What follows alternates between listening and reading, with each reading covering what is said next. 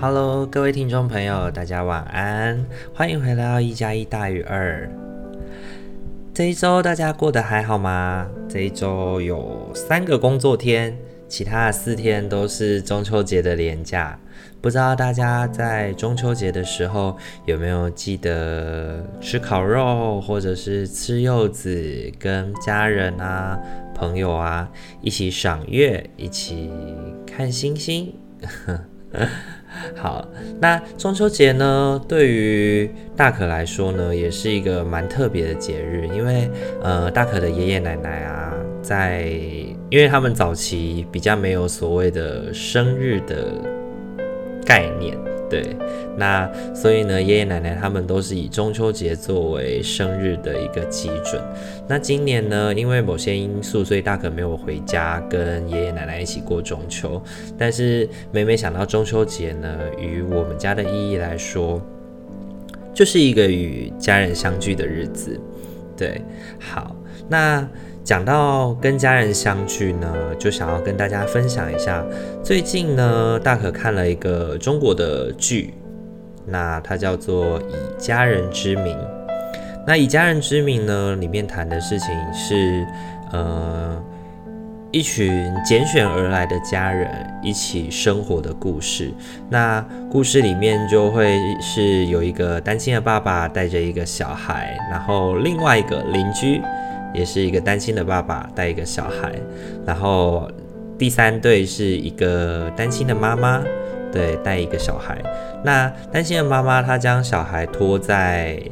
其中一个爸爸的家里面，然后就离家出走了。那一家人就剩下两个爸爸跟三个小孩，五个人一起长大。那就在这个长大的过程当中呢，慢慢的就跟一些原生的家庭啊。血缘啊，还有一些世界的观感啊，开始有一些碰撞，跟有一些互动。那大可是觉得说，在这个剧情的演进的过程当中，我觉得有蛮多情绪都蛮真实的，因为大可自己本身也是来自一个单亲的家庭，那其中当中孩子碰到的一些碰撞或者是一些内心的挣扎，其实很多时候我都蛮能感同身受的，有的时候也会不小心因为看了一些片段，然后就跟着剧情的角色有一些起伏，然后就有一些情绪跟眼泪这样子。那我觉得，在中秋节这样一个跟家人团聚的日子里，我觉得这种感觉是格外让我觉得特别的感伤吧，有一些感伤这样子。那我觉得在最近看的集数里面有提到一个还蛮重要的事情，那是女主角讲的，那我觉得也蛮适合跟听众朋友分享的这个经验。那。女主角说啊，家人之间的关系呢，虽然绵密且坚韧，但是如果你放任他不管的话，再坚韧的关系，有一天也是会断掉的。就好像是风筝一样，你把它放出去了，但是呢，你在那边任由它日晒雨淋，你都不管它，也不将它收回来，好好的照顾跟呵护的话，那总有一天线它会是断，是会断掉的。就跟人跟人的关系呢，为什么会断？问题就出在我们没有把自己的真实告诉对方。那这个真实呢，除了人生的快乐，还有人生的痛苦。因为如果我们没有在关系里面，如果没有痛苦作为比较的话，那么快乐就会显得毫无意义。他可觉得女主角讲这一段话，他这段话是讲给他的小哥听的。那小哥就是那个寄养在他们家的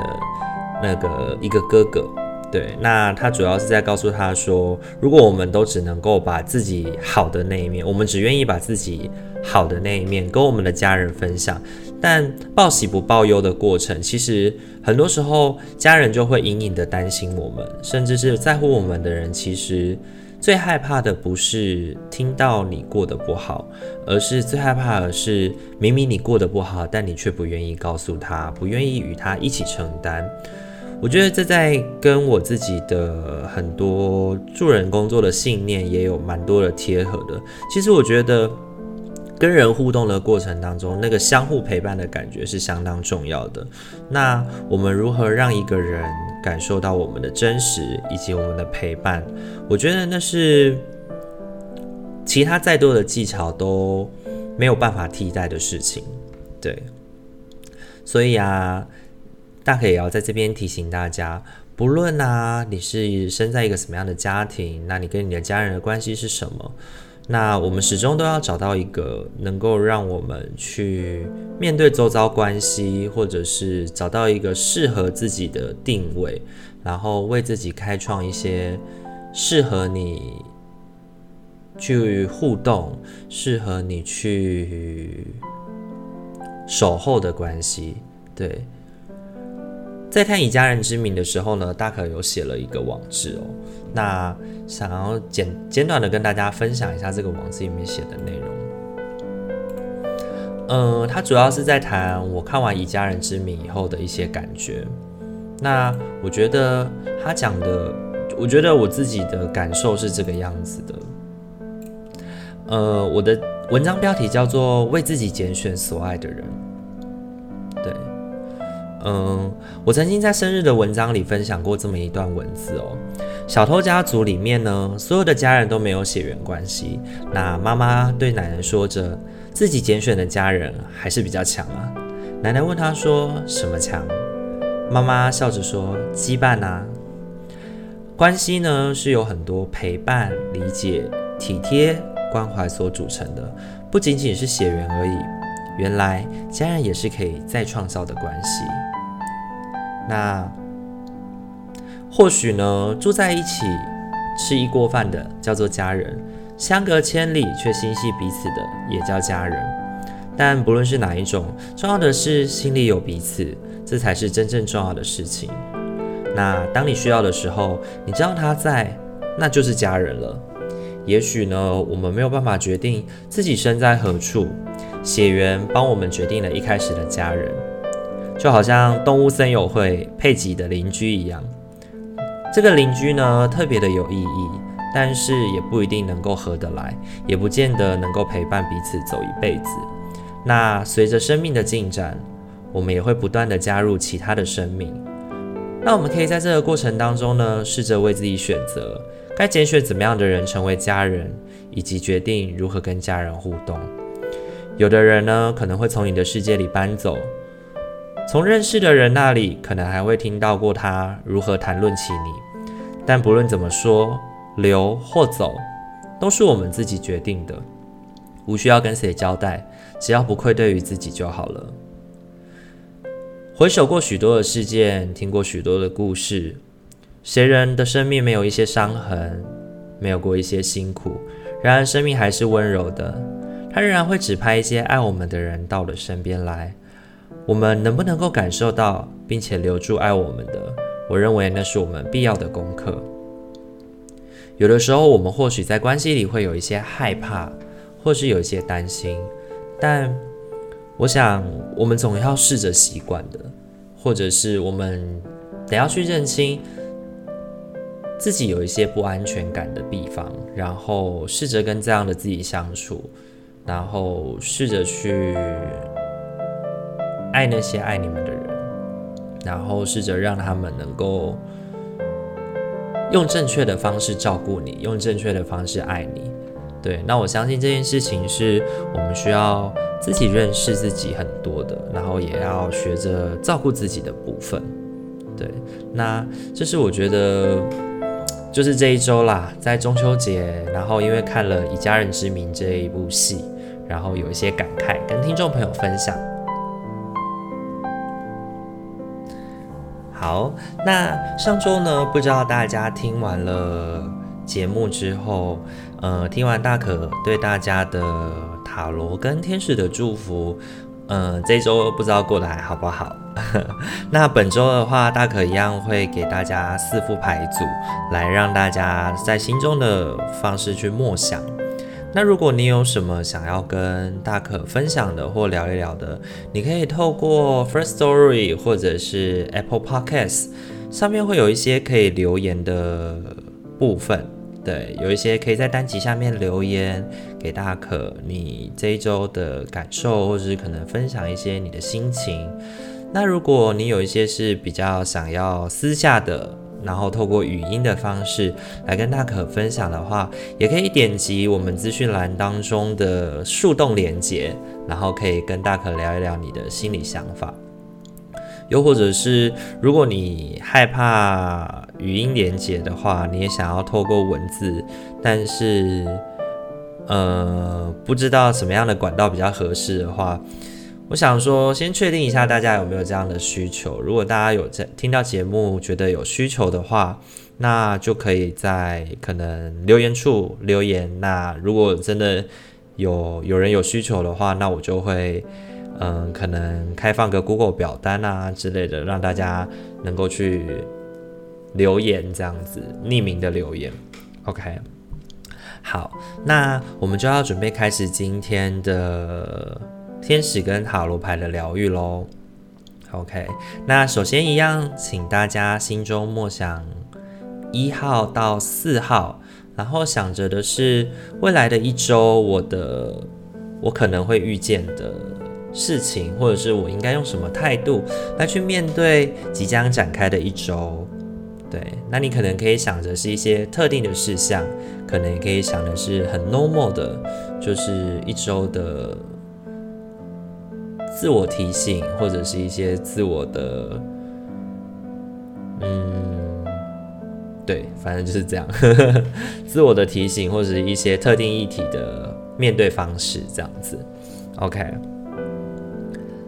好，那大家都想好了吗？那我们要准备开始喽。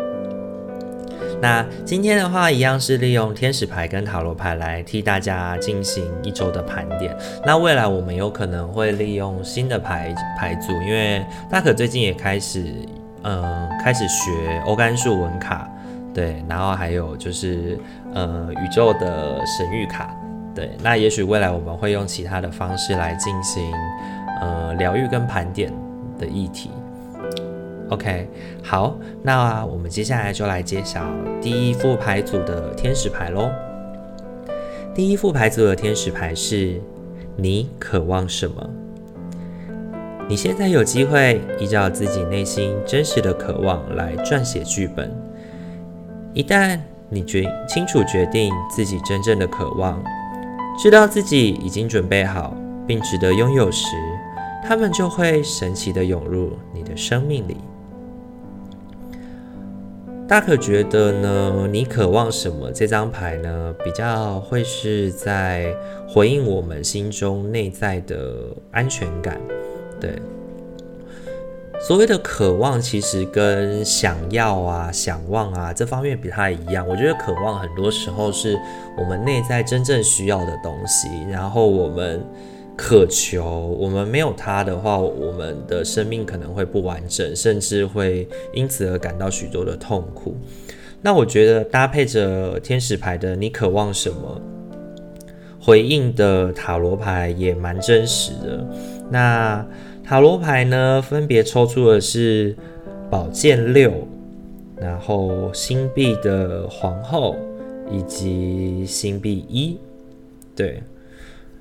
那我觉得回应到这三张牌，再加上你渴望什么？我觉得他想要给我们的启示是，我们可能正在经历一段过渡期，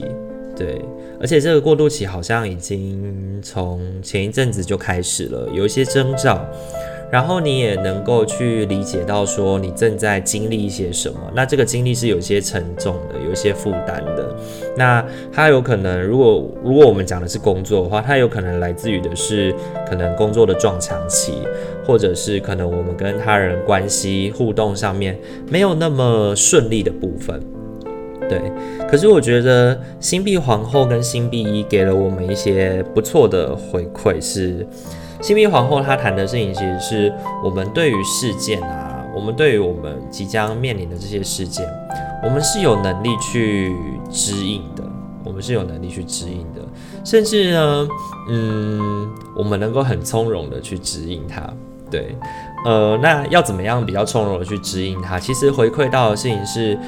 因为。星币是在塔罗牌的元素里面象征的是土元素，那土元素回归的都是沉稳、沉静、静下来，然后以务实为导向，以照顾为以照顾自己为导向，对。所以呢，呃，抽到星币皇后呢，我会希望，我会希望抽到这副牌的伙伴呢，你可以好好的静下心来，好好的把自己的。把自己去感受一下自己的感觉，然后去把自己内在的感受好好的提出来，然后，嗯、可能跟身边的人连接，然后可能跟，如果你已经确定自己或是已经理解自己的渴望的话，去找到能够去帮助自己开创这个渴望的可能性。对，因为第三张牌抽到的是星币一哦。那我觉得星币一呢，它给人的是一种新计划的开始，对。那这个新的计划的开始呢，它可能伴随的是一些实质的计划、实质的享受，对。那它通常会是一个开创性的计划。那这个开创性的计划，我觉得有可能跟你的、跟你的宝剑六有关。对，就有可能前一阵子你已经让自己有一些怎么讲，已经有一些忍耐吧，有一些新的想法，有一些新的机会，但是因为可能害怕上司会觉得不 OK，或者是可能你跟你另外一半在讨论一些事情的时候，你透过过往的经验，你可能会觉得说这件事情可能没有办法有这么的顺利。对，但是，呃，这副塔罗跟天使牌呢，它给你的这个牌组给你的回馈是，你可能真的正在经历某一些磨难，但是透过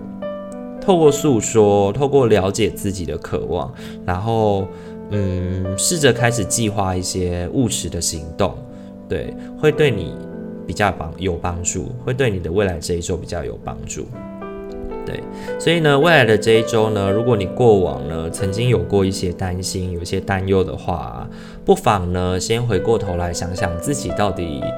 担心什么，然后你想要达成的目标是什么，然后去找到可以跟你合作的伙伴，然后或者是找到这个计划当中的重要他人，然后跟他讨论一下。对，相信他可以给你一些不同于过往的想象吧。OK，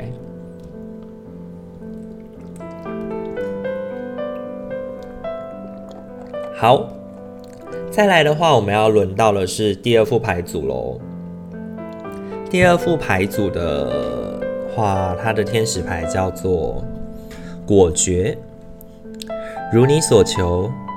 这个问题能在爱中平和地被疗愈，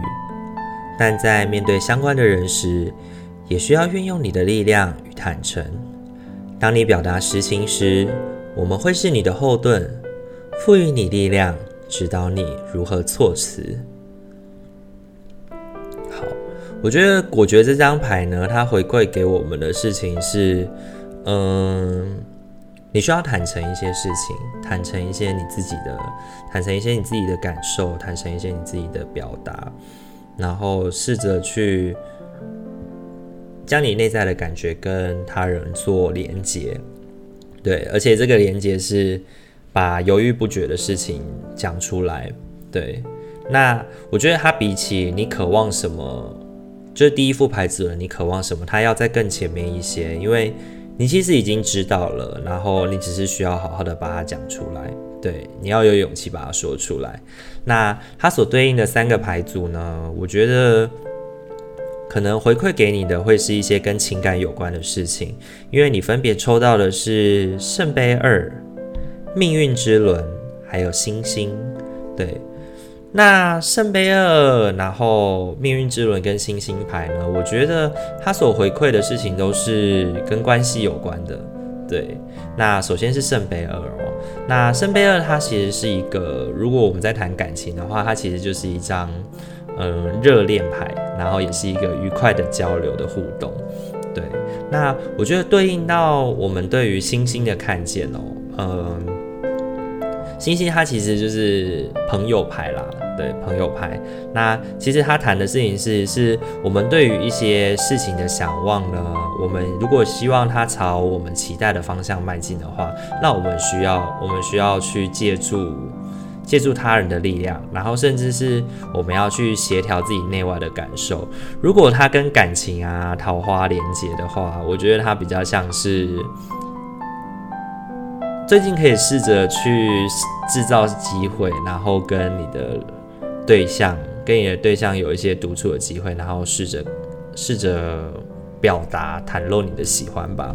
因为命令命运之轮呢，它的它的启示就是我们要以动制动。对，嗯，这世界上唯一不会改变的事情就是改变。对，那可能过往啊，他在关系上面的话，就会变成是你们关系的改变是必然的。对，就是当你你讲出你想讲的话，或者是你没有讲出来，关系都是会改变的。那如果我们以果决一点的方式来讲这件事情的话啦，如果它是跟桃花有关的话，嗯，不论你告白或不告白，对方其实都有一些感觉了。那其实如果环境合适的话，那不妨就成为那个动起来的人。对，那我觉得另一方面谈的事情是，呃，很多时候我们都担心关系会打破。或者关系会打坏，但是实际上呢，很多时候我们需要不断的去跟对方确定，我们才能够真正的站在一个比较合适的位置去跟对方互动。就像大可以前在带孩子去了解所谓关系这件事情的时候的某一个教案一样，其中有一个，其中有一个期程，彼此认识的期程叫做承诺期。那承诺期呢，很重要的事情就是好好的去厘清，对于彼此来说。呃，我我在你在我心中，我是一个什么样？我把你当成什么样的人？那你在我心，那我在你心中又是一个怎么样的人？那借此这个互动确认的过程，才能够让我们的关系变得越来越好。对，那我觉得第二副牌组主要呢要揭示的都是下个礼拜的你啊，就是这个礼拜从礼拜一到礼拜六开始呢，我们需要去面对的事情，基本上都会跟关系有关。对，想要提醒你的事情是，如果关系有一些犹豫不决的话，你必须要知道的事情是，果决的去承承诺，或者是去坦诚一段你的感受跟关系是重要的，因为，嗯，有的时候机会稍纵即逝，对，但是我觉得牌组上面给的都是蛮正向的，对，因为。圣杯二是一个愉快的交流嘛，那星星牌又是一个内外和谐跟平衡的一致的过程。那如果是喜欢的人的话，嗯，那可能你们已经当朋友好一阵子了，那彼此聊得也蛮开心的。那如果你期待想要有一些调整，想要有一些关系的促进的话，这一周应该会是一个不错的过程。OK，好，祝福你哦。再来呢，我们要来到的是第三副牌组了。第三副牌组呢，你抽到的牌是新鲜空气。你的身体需要靠草木、植物及花儿所制造的氧气来恢复元气。今天花点时间走到户外，尽可能的亲近自然之母的怀抱，也将窗帘与窗户打开，让你的家再度鲜活。我觉得呢，新鲜空气这张牌，就像上一周其实也有抽到这张牌哦。它谈的事情就是接近自然啦，让我们的心可以开阔一些。因为呢，本周抽到的塔罗牌，其实它，我觉得它会比较跟工作，比较跟你的目标有关。对，尤其呢，这个过程有一个，我觉得没有有一个很重要的提醒啦。对，因为你抽到的是权杖三、权杖七。然后还有宝剑五，那这三件事情其实都跟我们目标的就是跟竞争有关，然后跟我们目未来的计划、未来的目标有关。权杖三呢，他谈的事情是本来权杖二的那个商人嘛，然后他其实已经跨出了他的家园，开始展开所谓的经商之旅了。那在这个经商之旅的过程里面，他开始要规划他未来的，呃，他要边规划，然后边执行他的计划。对，那在这个边规划边执行的计划当中，其实是有一点如履薄冰的。他需要，他需要去好好的去把自己心中想做的事情去执行出来。那权杖七呢？它又是一个更更多的过程，更多的过程。因为权杖七其实就是站在高处，然后我们要将属于我们的那个领地插下去。对，所以呢，它有一种插旗的感觉。对，插旗的感觉就有点像我们占地盘啊，或者是呃，好好的捍卫自己的领地啊，捍卫自己的专业范围、专业权利啊。所以呢，如果你是一个工作者的话，那你在未来的这一周，你可能会有许多的时候需要好好的去，嗯、在你的工作当中崭露手脚。然后，或者是如果你是学生，你还是学生的话呢，那未来的一周可能有很多是你需要去贡献你的。贡献你的专业，或者是贡献你读书学习的成果，对。那呃，权杖七它给我们的提示，其实是我们不要害怕挑战，因为虽然这个挑战是自己一个人需要去面对的，对，但是只要坚持到底，成功的几率还是蛮高的。但是第三张牌就是要特别提醒大家，因为第三张牌得到的是宝剑五。对，那宝剑五这张牌其实他谈的，呃，我常常会用一句谚语讲它啦，就是宝剑牌告诉我，宝剑五告诉我们，其实就是鹬蚌相争，渔翁得利。对，两个人之间呢，嗯，不计得失的去互相竞争，那最终呢，能够获取利益的，其实就是两个人之外的第三者。对。那从牌面上面，大家就可以看到啊，就是有两个人因为战争，然后战斗，然后最终赢的那个人也感到不快乐，不成，就是心里不痛快。那输了那个人自然就是会特别的心情不好嘛，这是必然的。那有另外一个人呢，一脸得意的拿着三把宝剑，然后笑嘻嘻的看着失败的两个人。对，那这件事情其实要提醒我们的事情是，我们在为自己的权益的创造的过程当中，势必可能会跟别人有一些争执，有一些冲突。那可能在你的周遭的事业，或者是工作职场的环境，乃至于是爱情关系里面，当我们要去捍卫自己的权益，或者是保护自己想保护的人的时候呢，其实你要去多注意身边是不是有小人存在，对，是不是有些人故意在煽动一些情绪，来让你们制造对立，或者是让你好像觉得我得出来捍卫些什么，对，因为当你出来捍卫一些什么，但是你没有看清楚的话，有可能你身边的人就会，嗯，你可能找错敌人了，对。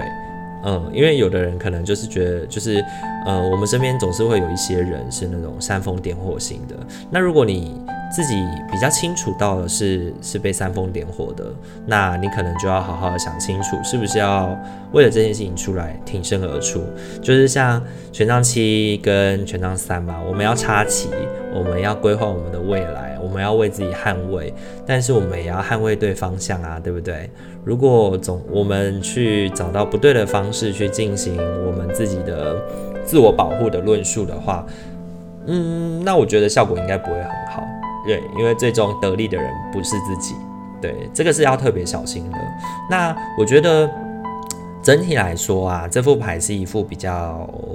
比较需要谨慎小心的，就是你未来的一周需要比较谨慎小心，身边的小人可能会开始作威作福，或者是开始有一些比较多的动作。对，那保持我们自己内在平衡的方式呢，就是新鲜空气这张牌已经告诉我们了，尽量的在每天拨一些时间让自己可以靠近大自然，可能是看看庭院的花朵啊，或者是呼吸一些新鲜的空气。那如果你是在家工作的人，没有办法离开家的话呢，那就打开窗户去呼吸一些来自于自然给予我们的气息。然后来让我们能够好好的放下松，放松下来，然后好好的去想想，在这个过程过程当中，就是你即将面对的事情，谁是真正的利害关系人？对，那这是第三副牌想要送给听众朋友的。OK，那接下来我们就要来谈谈第四张牌喽。第四张牌的天使牌叫做相吸定律。每个念头都是一份投资，成效立现，所以要明智的动念。你有能力选择自己的想法，使他们与爱、宁静及和谐相应。只要你祈请，我们会开心的将你的能量调高频率。OK，我觉得相吸定律这张牌啊，它比较想的就是我们之前呃会讲的那个毕马龙效应。对就是你心里面所想的是什么，那什么东西就会被你吸引而来。对，那如果你的能量是比较高涨的，就是你能够让自己的能，就是动能啊，然后心情啊、心态啊，都调整在一个比较高的位置，那你相应可以得到的、获得的，就会是比较好的回馈跟收获。那我觉得这一周对于选四号牌的人来说也是辛苦的哦。嗯，分别抽到的是权杖九，然后宝剑一跟星币侍从。对，那我觉得，因为权宝剑一我们在上礼拜有说过嘛，宝剑一他谈的事情是一个新的挑战的开始，而这个所谓的新的挑战，其实对我们来说有一个很大的困难点是在于。我们可能不一定有能力应对，那它可能是一个辛苦的开始。那这个所谓的辛苦的开始，会让我们感受到挑战的过程。那这个挑战其实，嗯，就看端看人怎么去面对喽，他的心态。所以，详细定律告诉我们的事情是，我们如果可以比较高的高能量频率的去接受这样的事情的话，我们自然可以比较好的去应对自己啦。那我觉得，呃，权杖九他讲的其实是。嗯，我们过往战斗啊、受伤啊，已经太多了。对，那很多时候我们可能会陷入所谓的自我冲突。那我我不确定大家有没有过那种感觉哦，就是你防守了一波以后，下一波紧接着又来，然后防守了下一波以后，再下一波紧接着又来，就这样子一波一波一波，会让人感觉到很疲惫、很累。对。嗯，可是你其实有自己想要守护的事情，想要守护的未来，想要守护的家园，对，所以呢，还是得要持续的苦撑下去。对，那我觉得权杖九其实它提醒我们的事情就是保持我们的做事的节奏跟规律，让我们能够在这个过程里面去找到事情的规律，然后让自己可以比较省力一点，去回馈跟进行。你可能即将面临的挑战。那接下来就是谈到星币侍从。那星币侍从呢，它其实回馈到的就是，因为我们谈啊，星币就是比较是自我的，就是比较务实面的，然后比较沉浸自我面的过程。那所以呢，星币侍从它谈的事情是我们要有远见，我们对事情要有远见。那这个所谓的远见呢，其实谈的事情就是要务实的从自身出发，然后运用自己的能力去度过难关。对，其实你是有一些能力的，只是可能在匆匆忙忙的那个过程当中，让你遗忘了自己，对，让你忘记说，哦，对，其实我擅长什么？那其实我可以透过擅长的方式来让自己比较省力的，甚至是可以比较完美的、比较从容优雅的去度过一些困难的事情。对，那相吸定律它告诉我们的事情就是刚刚讲的嘛，就是。频率让自己拉高，让自己对于事情感觉到比较积极、比较正向一点，然后面对即将下一周即将迎来的挑战，也许它就是这样子一波一波不会断，也许就是有很多代牌事项要做，有很多事情，有很多挑战。没错，它是一个挑战，但是好好的定下心来，运用自己的能力去解决，甚至让自己变得从容优雅一点。相信定律呢，天使会帮助你在这个过程。呃，能够让你比较宁静、和谐的去度过未来一周的难关。对，这是第四号牌主要提醒大家的事情。好，那今天我们的四副牌组我们都已经提供给大家了。那不知道大家，嗯，未来一周啦，感觉三号跟四号牌的伙伴会比较辛苦一点。那一号跟二号感觉是一个比较可以主动跟积极回馈的过程。那希望大家呢，在未来的一周都能够感觉到心情和谐，然后能够感觉到能够跟自己相处，然后也依照自己的心里的想望去为自己发声，或者是去做一些行动。对，那下一周就是国庆日喽。对，又即将迎来连假。今年的十月真的是假期非常的多啊，因为刚好中秋节刚好是在十月初嘛，然后在下一个月又是台湾的国庆日了。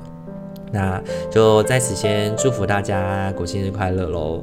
那接下来在十月的，就是礼拜天，呃，大可还是一样会跟在空中跟大家见面。那最后一样，如果大家有想要对于大可有一些回馈啊，或者是有一些话想跟大可说的话，可以运用树洞。对，树洞的语音留言，或者是在留言，或者是在单集的留言处来告诉大可你的感觉。那如果喜欢这个节目的话，请不要忘记帮我在 Apple Podcast 或是 First Story 或是其他的平台帮我进行按赞或者是五星的评论。对，然后让大可可以感受到支持，然后继续源源不绝的把这件事情做下去。OK，好，那时间也差不多了，那我们接下来就要来准备播放礼拜天的晚安歌曲喽。那祝福大家有一个好梦，那好好的迎接未来的这个礼拜的每一天。那我们下周见喽，晚安，拜拜。